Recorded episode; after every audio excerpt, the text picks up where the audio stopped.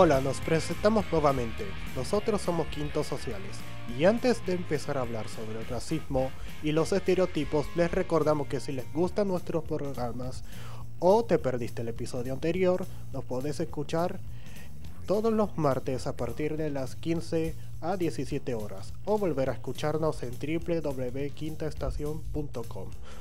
Y no te olvides de seguirnos en nuestras redes sociales arroba en Instagram, Twitter y TikTok.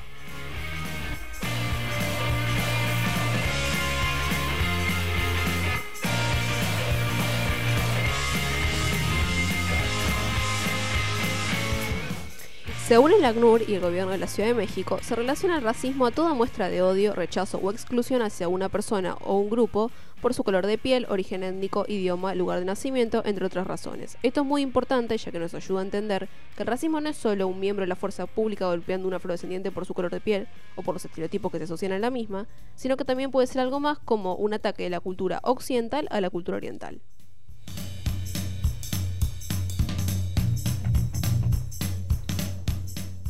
Muchos también asocian a los estereotipos raciales al miedo a sentirse diferente, lo que muchas veces hace que impidamos que las personas que no encajan en un marco social, político o económico históricamente determinados como únicos ejemplos a seguir, gocen en su totalidad de los derechos humanos que nos corresponden a todas las personas por igual, establecidos en la Declaración Universal de los Derechos Humanos de la Asamblea General de las Naciones Unidas, en 1948. O esto es lo que se supone.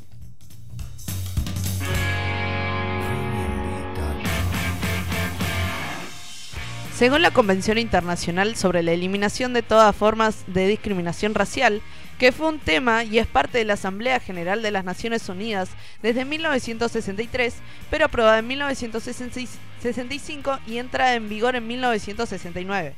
Se considera que la exclusión individual o colectiva basada en una cuestión étnica como racial que no permita que el reconocimiento o respeto de los derechos de las personas y su libertad o desarrollo dentro de cualquier ámbito de la sociedad es racismo. ¿Pero el racismo es solo un término sin clasificaciones?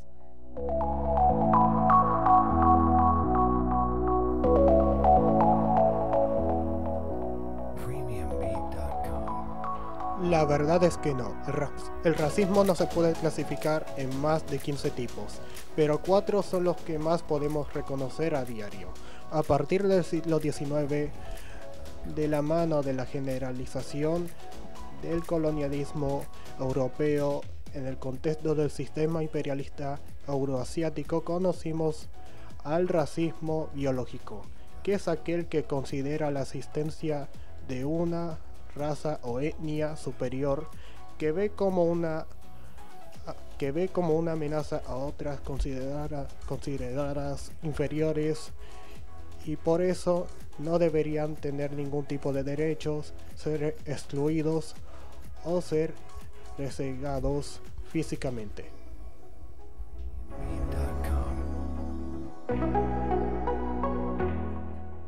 Según la teoría desarrollada por los psicólogos sociales Samuel Garner y John Dovidio, en, 1986 el racismo adversivo microracismo es aquel que se presenta en aquellos que dicen estar en contraposición de todas aquellas situaciones que involucran el ser racista, pero que sutilmente hacen marcar una diferencia con el otro o los otros a través del distanciamiento, mostrando falta de empatía o frialdad.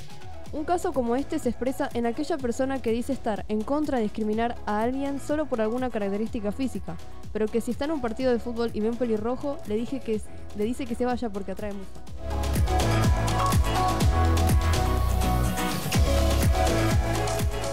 Muy relacionado a la visión etnocéntrica de cultura en el campo de la sociología y a manos del sociólogo evolucionista estadounidense William G. Gardner, se introduce el conocimiento del tipo de racismo etnocéntrico que se basa en la creencia de una sede de superioridad cultural en alguna parte del mundo, probablemente en Europa o América del Norte, donde se cree que otras diferentes culturas deben someterse a la misma, rechazando sus costumbres, creencias, religión o idioma. Para ejemplificar esta, esta cuestión, está la conquista de Europa hacia el continente americano. A manos del politólogo David Sears y el educador estadounidense en ciencias políticas y asuntos públicos John McConaughey, en 1973 conocimos al racismo simbólico. Este, es- este tipo se refiere a la creencia de igualdad para todas las personas, pero con marcadas especificaciones que producen segregación cultural entre diferentes grupos.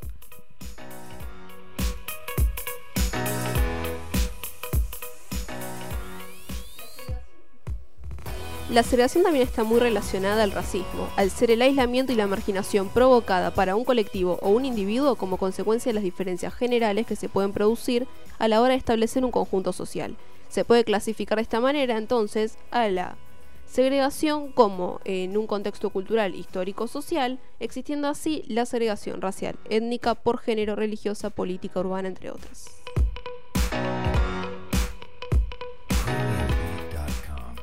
Existen diferentes fobias asociadas, a su vez son consideradas formas de racismo.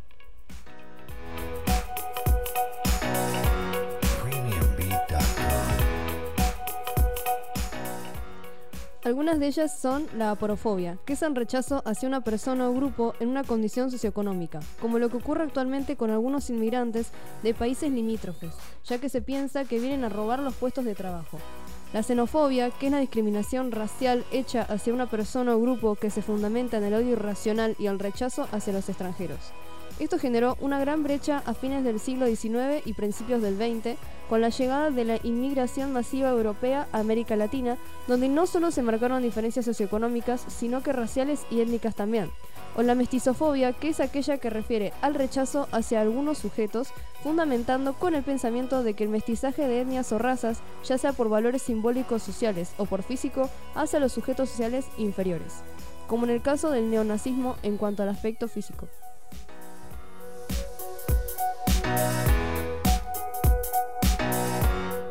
Sin embargo, es raro pensar en que realmente sean una fobia, ya que cuando hablamos de este aspecto lo aludimos a un miedo causado por una crisis ansiosa que tiene una persona hacia algo en específico, sea algo biótico o abiótico, términos empleados desde las ciencias naturales. Retomando lo que dijo Valen, entonces estaría mejor explicado si se dijera que es más que un odio, como realmente se define a estas fobias dentro de la sociedad. Es el miedo al rechazo del resto por simplemente no excluir o marginar a un individuo o a un grupo, por, por alguna cuestión que se lo hace que se lo consideren inferior.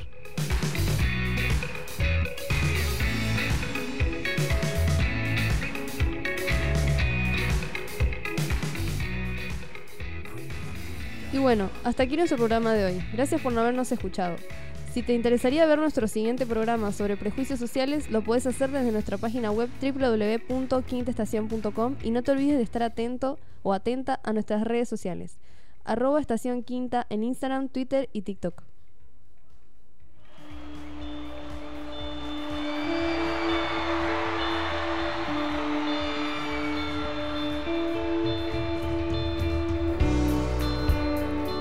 Nos despedimos y lo dejamos escuchando Trátame Suavemente de Stereo.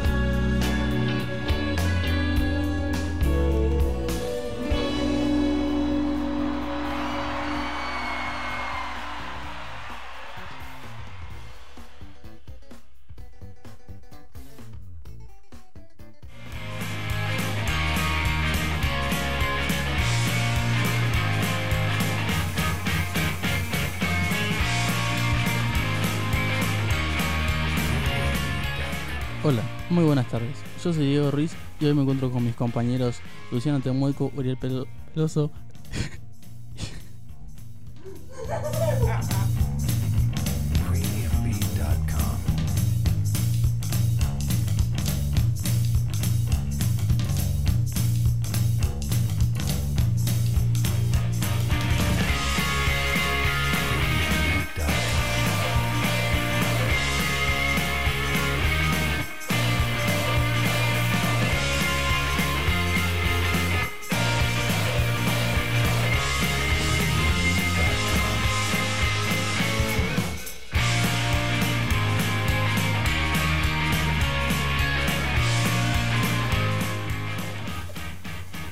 Muy buenas tardes. Soy Diego Ruiz y hoy me encuentro con mis compañeros Luciano Temueco, Uriel Peloso y Porro Segovia. y hoy vamos a estar hablando de los estereotipos en el fútbol. Los dejo con Puerro.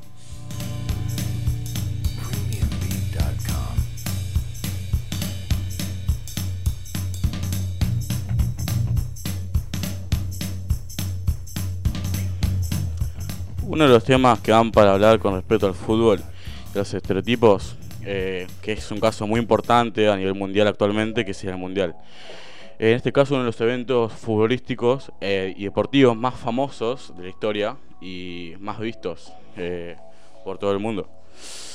Es normal que en un contexto como este, en el que un gran número de culturas y personas provenientes de diversos países que se cruzan y se ven de cierta forma en la cancha, por ejemplo, o en las calles, eh, proceda a tener un cierto conflicto ¿no? entre estos mismos. Pero conflicto ya no, lo- no, no me gustaría llamar conflicto algo tan grave. Puede ser algo más como estereo- los estereotipos, por ejemplo, que es una forma de burla en la cancha, por ejemplo, de los argentinos hacia los mexicanos, que eh, uno de los estereotipos más, eh, más grandes sería que los mexicanos no saben jugar al fútbol y que ninguno de ellos eh, tienen nivel futbolístico como para enfrentar a las demás selecciones. Otros estereotipos, por ejemplo, que se ven en el fútbol son, por ejemplo, eh, los de Brasil, que es un meme más que nada, de que todo brasilero sabe jugar a la pelota desde que nació y, por ejemplo, el meme este, de- yo por ejemplo cuando tengo 0,01% de sangre brasilera y bueno, ahí aparecen los memes, los videos de una persona que juega bien a la pelota y todo eso. Y bueno, más que nada hay muchos más estereotipos para hablar de eso, pero eso sería más o menos el resumen para que se vaya entendiendo a lo que me refiero.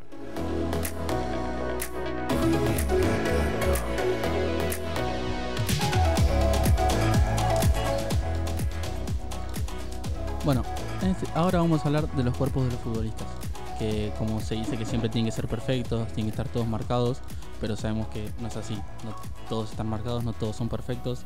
Eh, mucho se ha criticado en los, tiempos como por ejemplo a Ronaldo Nazario, que le decían que estaba seguido de peso, pero sabemos el gran jugador que fue Ronaldo Nazario, eh, uno de los mejores de todos los tiempos, ídolo de Brasil, ídolo en Real Madrid.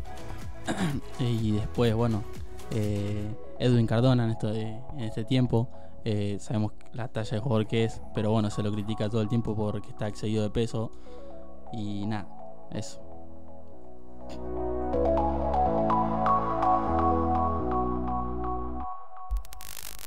El pasado 9 de octubre ocurrió un hecho de racismo en la Premier League, Liga de Inglaterra. Lo que pasó fue que el jugador de Liverpool, John Dar Henderson, estereotizó a Gabriel por su color de piel. Sin embargo, la decisión del juez eh, no fue echarlo porque no escuchó estos dichos. Igualmente, la FA ya está en actividad en esto, porque claramente no va a permitir nada relacionado a estos estereotipos de mono en la Premier League.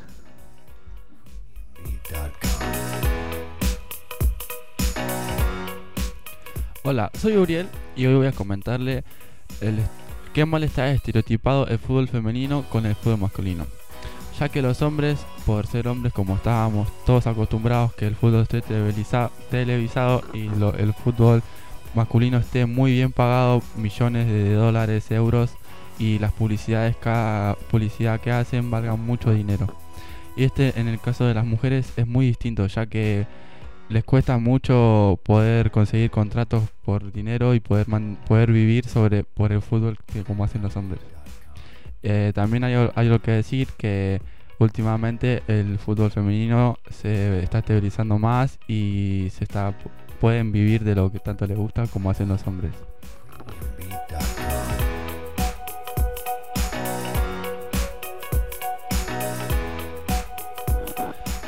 Bueno, esto fue todo por hoy, espero que les haya gustado.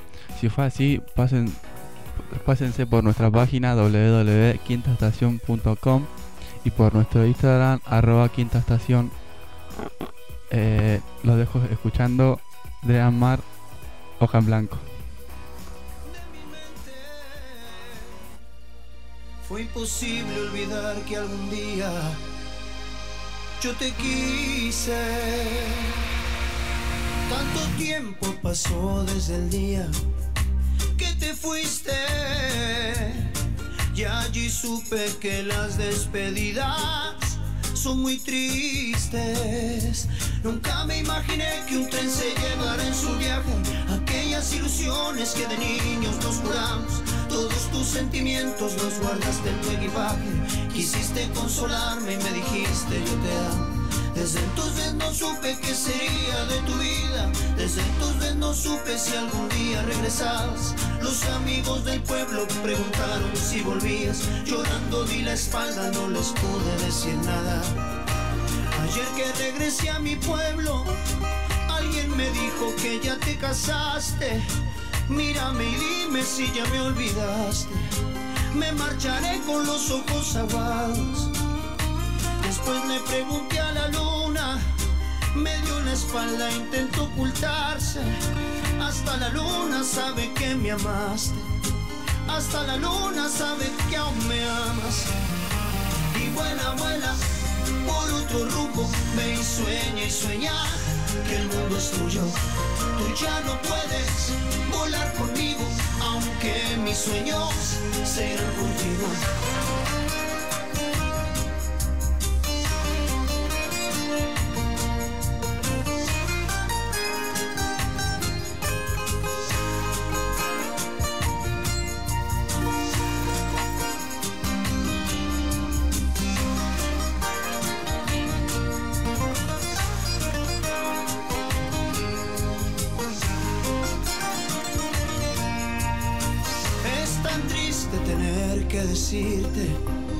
Que me olvides. Otro amor ha llegado a mi vida y no te quiero. Es muy tarde y no puedo negarte que me muero. Pero no callarán mis palabras para decirte que soñaré siempre que cierre mis ojos y entonaré por ti mis cantos tristes noche a noche, que lloraré sin ti cuando recuerde que estoy solo y al recordar que duermes en los brazos de otro hombre. Me pregunto si aún reflejas algo de mi vida, si en tu memoria vive aquel amor de tantos años, aquel hombre que siempre te ha querido desde niña y hoy llora porque el amor de su vida se ha casado. Es triste ver que un tren se aleja y en él se va lo mejor de tu vida. Dime el motivo de tu despedida, porque te fuiste dejando mil penas. Un día recibí tu carta, quise leerla y era una hoja en blanco pues de tu vida nunca supe nada. Como preguntas que si aún te amo.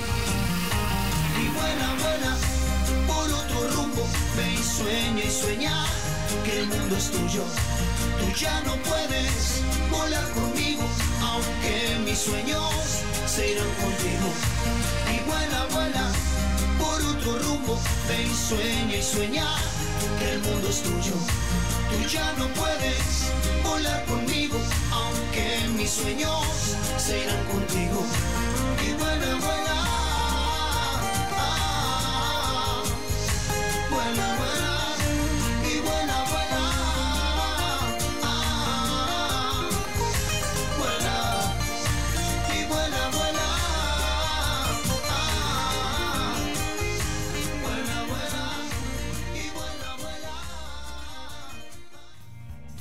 Hola, buenas tardes. Somos Caro, Cami, Mili y Juli y Yara. Y hoy les traemos el capítulo 2 sobre estereotipos con canciones. Y son las 16 y 23.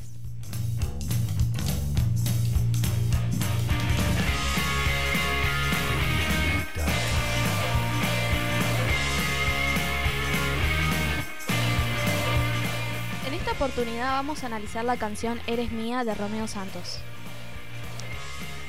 En la estrofa que dice, no te asombres si una noche entro en tu cuarto y nuevamente te hago mía. Bien conoces mis errores, el egoísmo de ser dueño de tu vida, eres mía, mía, mía. No te hagas la loca, eso muy bien ya lo sabías. Si tú te casas el día de tu boda, le digo a tu esposo con risas que solo es prestada la mujer que amas porque sigue siendo mía, entre muchas comillas. Bueno, volviendo al tema, las mujeres no se poseen ni se controlan. Además, si ella ha decidido casarse con otro hombre, es por decisión propia, no, puedes, no, se- no se puede suponer que es solamente prestada o porque, no sé, elige casarse con otra persona, elige casarse con otra persona. Supera Romeo. Ah.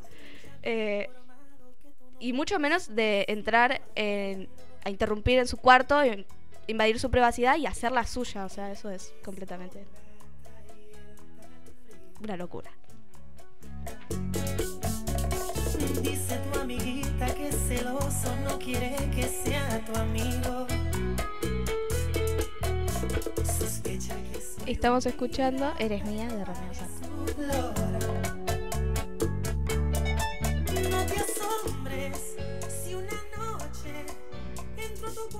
La- las canciones infantiles ayudan a los peques a mejorar su comprensión y utilización del lenguaje, a ejercitar la memoria, estimular su creatividad, potenciar y trabajar la concentración.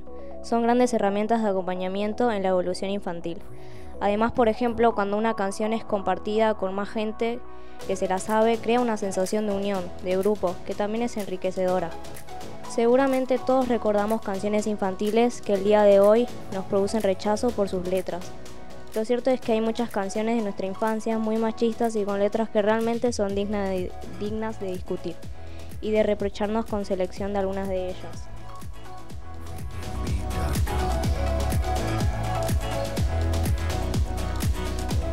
Una de ellas es Don Federico.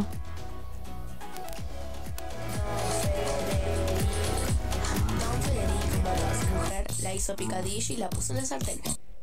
Don Federico, Don Federico mató a su mujer, la hizo picadillo y la puso en el sartén. La gente que pasaba olía que pestaba, era la mujer de Don Federico. Don Federico perdió su cartera para casarse con una Bueno, esta canción no es solo que sea machista, es que es violenta y habla sobre un asesino. La normalización de la violencia machista en nuestra sociedad llega a un límite de insospechados. Si a alguien se le ocurre explicar a nuestra hija o hijos, estamos abiertos a sus aclaraciones, porque nosotros no sabemos cómo.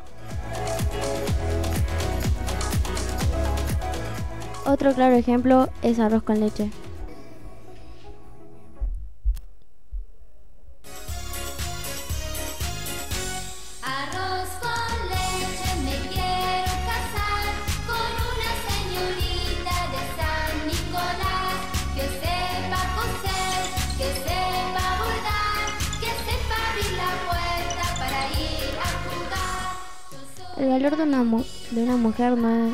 Se representa en las tareas que hace en la casa, sino que sepa hacer o, peor aún, pero, o sea, lo que más te impresiona es que él te decide si casarse con vos o no.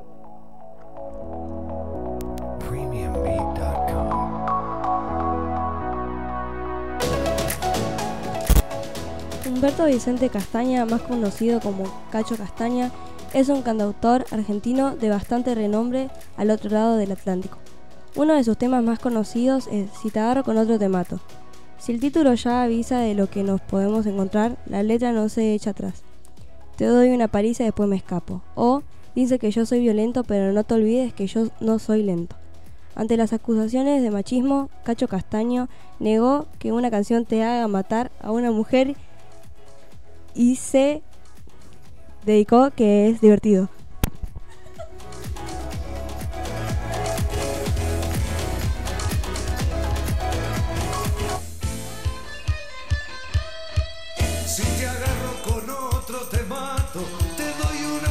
Y después me escapa. Ay, ay, ay.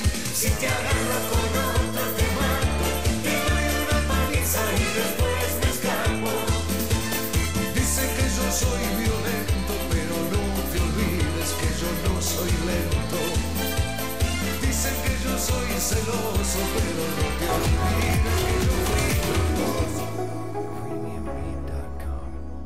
Bueno, hasta acá el capítulo de hoy. Si querés escuchar más de nosotras, podés hacerlo en www.quintoestación.com. Son las 16 y 28 y 29. Y eh, los esperamos con el capítulo 3, que les dejamos un pequeño spoiler, es sobre programas de televisión, con los estereotipos. Y los dejamos escuchando El amor de Ricardo Arjona.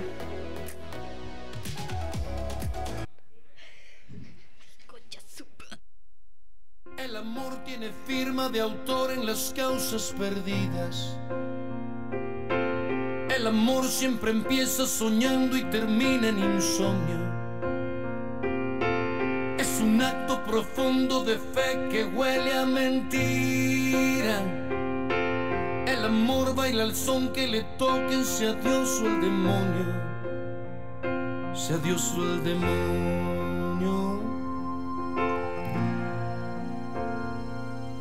El amor es la guerra perdida entre el sexo y la risa.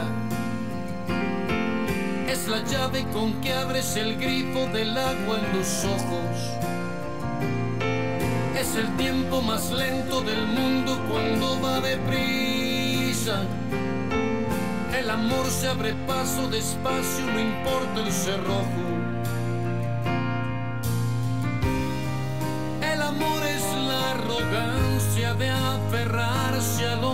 Imposible.